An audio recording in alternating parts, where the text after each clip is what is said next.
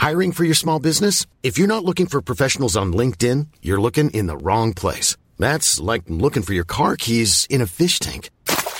LinkedIn helps you hire professionals you can't find anywhere else, even those who aren't actively searching for a new job but might be open to the perfect role. In a given month, over 70% of LinkedIn users don't even visit other leading job sites. So start looking in the right place. With LinkedIn, you can hire professionals like a professional. Post your free job on linkedin.com slash spoken today.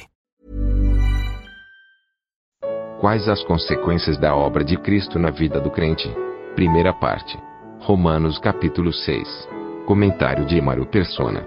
Nos capítulos anteriores nós vimos o que Cristo fez, vimos a condição do homem natural lá no começo de, de, Romanos, a condição do pecador perdido nos seus delitos, nos seus pecados, todos pecaram, destituídos estão da glória de Deus. Vimos as consequências do pecado uh, no mundo e nas pessoas, toda a ruína que trouxe. Depois vimos tudo o que Cristo fez, morrendo por nós, pagando o preço uh, do pecado. E aí termina no versículo 21, para que assim como o pecado reinou na morte, também a graça, capítulo 5, versículo 21, também a graça reinasse pela justiça para a vida eterna, por Jesus Cristo nosso Senhor.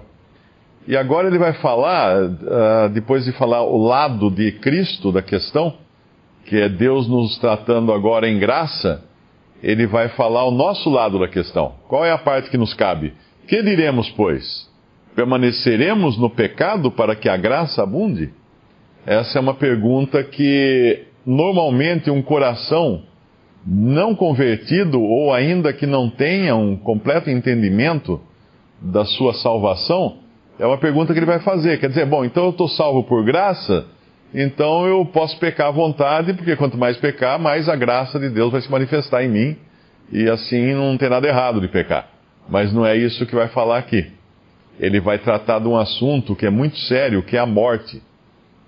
Uh, Para começar, o próprio batismo, do qual fala o versículo 2, o versículo 3, ou não sabeis que todos quanto fomos batizados em Jesus Cristo, fomos batizados na sua morte? Isso nos leva também a pensar no significado do batismo, que é uma. Obviamente, o batismo em si, ele não tem nenhum poder, mas ele representa a nossa morte uh, com Cristo.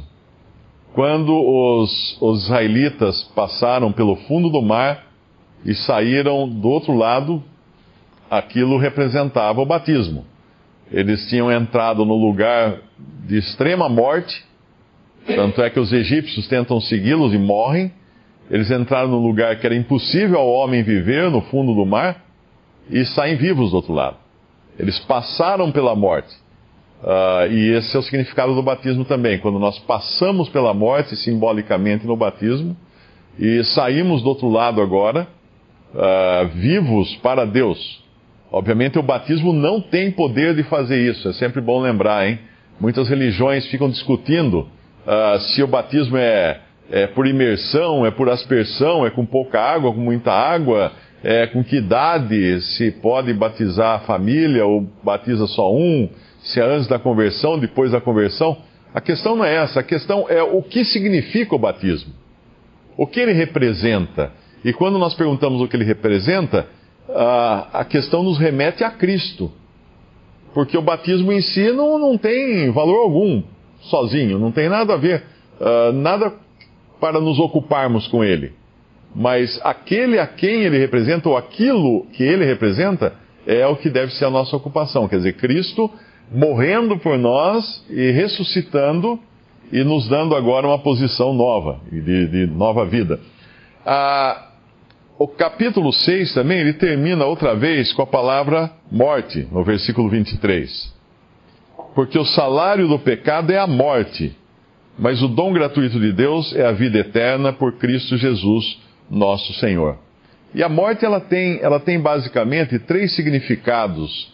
A morte entrou no mundo pelo pecado, uh, pelo pecado entrou a morte e por, uh, por um só homem entrou a morte e todos pecaram.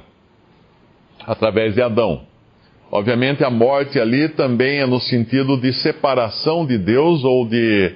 Uh, é espiritual também o sentido, não é? Que nós passamos a não ter mais vida em nós mesmos, separados de Deus por causa do pecado.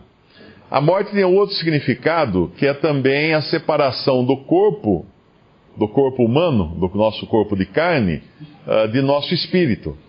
Uma pessoa, quando morre, tudo que tinha a ver com esse mundo aqui, com essa matéria, com essa esfera, encerra, termina. Não tem mais nada, ela não tem mais ação nenhuma aqui nesse, nesta vida, esta vida não tem mais nenhuma influência nela, porque ela está morta, acabaram-se todas as coisas. Os seus planos terminaram, seus projetos acabaram, suas, os seus relacionamentos terminam aqui, tudo acaba aqui com a morte. Então, esse é o fim do homem. O primeiro sentido da morte, então, é a separação do homem por causa do pecado e a separação que causou do homem de Deus. Segundo significado, a separação entre a alma e o corpo, que acontece com a morte física. A terceira, o terceiro significado é a segunda morte, que é aqueles que serão condenados eternamente serão separados também eternamente de Deus. Não terão mais qualquer, qualquer relação coisa, qualquer coisa a ver com Deus. Ficarão em trevas exteriores por toda a eternidade sofrendo. Essa é a segunda morte. Mas existe agora um sentido de morte que é para o cristão, que é para o salvo por Cristo. Não que nós vamos uh, ser condenados eternamente na segunda morte, de jeito algum, de jeito nenhum. Não que nós vamos uh, deixar de passar pela morte do corpo, se Cristo não voltar antes, nós estamos sujeitos a morrer, a separar nosso corpo da nossa alma. Porém, existe uma questão da morte na, naquilo que Cristo fez pelo, por nós, pelo crente. Ele foi na morte. Ele entrou na morte, que é o que vai falar no versículo. Uh, aqui é o versículo 6. Sabendo isso, que o nosso velho homem foi com ele crucificado para que o corpo do pecado seja desfeito, para que não sirvamos mais ao pecado. Lá em Gálatas, por cinco vezes, vai falar que uh, uh, já vimos a Cristo como crucificado ou morto, fomos crucificados com Cristo, estamos crucificados para o mundo ou mortos para o mundo, o mundo está crucificado para nós ou morto para nós e tem mais um significado lá que eu não me lembro qual é, mas eu sei que são cinco, cinco vezes é mencionada a morte em relação ao crente em Gálatas. E isso é possível porque Cristo foi na morte. Aquilo que só nós estávamos sujeitos, ele se sujeitou. Era mais ou menos como se nós estivéssemos mortos num, ou, ou perdidos num poço profundo, escuro, sem condições de sair, e aí o Senhor pega e faz o seguinte: eu vou descer lá naquele fundo do poço onde está o pecador. E ele desceu no fundo do poço, não que ele tenha pecado para ter feito isso, mas ele foi feito pecado por nós na cruz, e ali ele experimentou uma coisa que ele jamais teria experimentado de si mesmo, porque ele não tinha pecado, ele não podia morrer, mas ele entregou a sua vida, ele experimentou morte. Então Cristo foi até a morte por nós. E agora então, com tudo isso tendo acontecido, o crente tem esse aspecto da morte que o incrédulo não tem. O incrédulo está sujeito, uh, está morto nos seus delitos e pecados, o incrédulo está sujeito a morrer, o seu corpo separado da sua alma, o incrédulo está sujeito à segunda morte e ficar eternamente separado de Deus pelo juízo eterno. Mas o crente, ele tem algo agora podemos até chamar assim ao seu favor, né? Porque a morte para ele é também um instrumento agora para ele entender a posição em que o seu velho homem foi colocado, através da, da morte de Cristo, através da obra de Cristo. E aqui vai, vai nos falar então, uh, no versículo 4, que fala do batismo como um sepultamento, de sorte que fomos sepultados com ele pelo batismo da morte para que, como Cristo ressuscitou dos mortos pela glória do Pai, assim andemos nós também em novidade de vida. Porque se fomos plantados juntamente com Ele, na semelhança da Sua morte, também o seremos na da Sua ressurreição. Então agora aqui ele vai falar dessa identificação do crente com Cristo em tudo que ele passou, tanto na sua morte como agora na sua ressurreição. Fomos identificados com ele na sua morte. Mas como nós poderíamos estar mortos e ao mesmo tempo estar vivos agora? Porque agora nós temos uma vida que não é mais a vida natural que nós herdamos de Adão. O crente tem uma vida que o incrédulo não tem. O crente tem a vida, a própria vida de Cristo, que é a vida eterna. Isso nós temos agora. Porém, por outro lado, nós temos a velha vida de Adão, ou velho homem, em nós ainda. Mas ele já foi condenado, como fala aqui, fomos sepultados com ele pelo batismo da morte, uh, fomos plantados, versículo 5, com ele na semelhança da sua morte. Versículo 6, nosso homem velho foi com ele crucificado.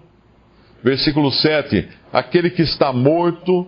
Então tudo da morte tem a ver com o nosso velho homem agora, que é o lugar em que ele está e deve ficar, deve permanecer.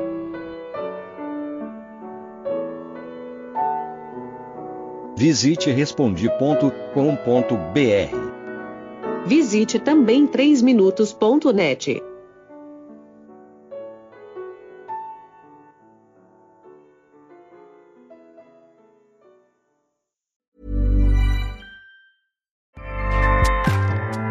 ACAST powers the world's best podcasts. Here's a show that we recommend.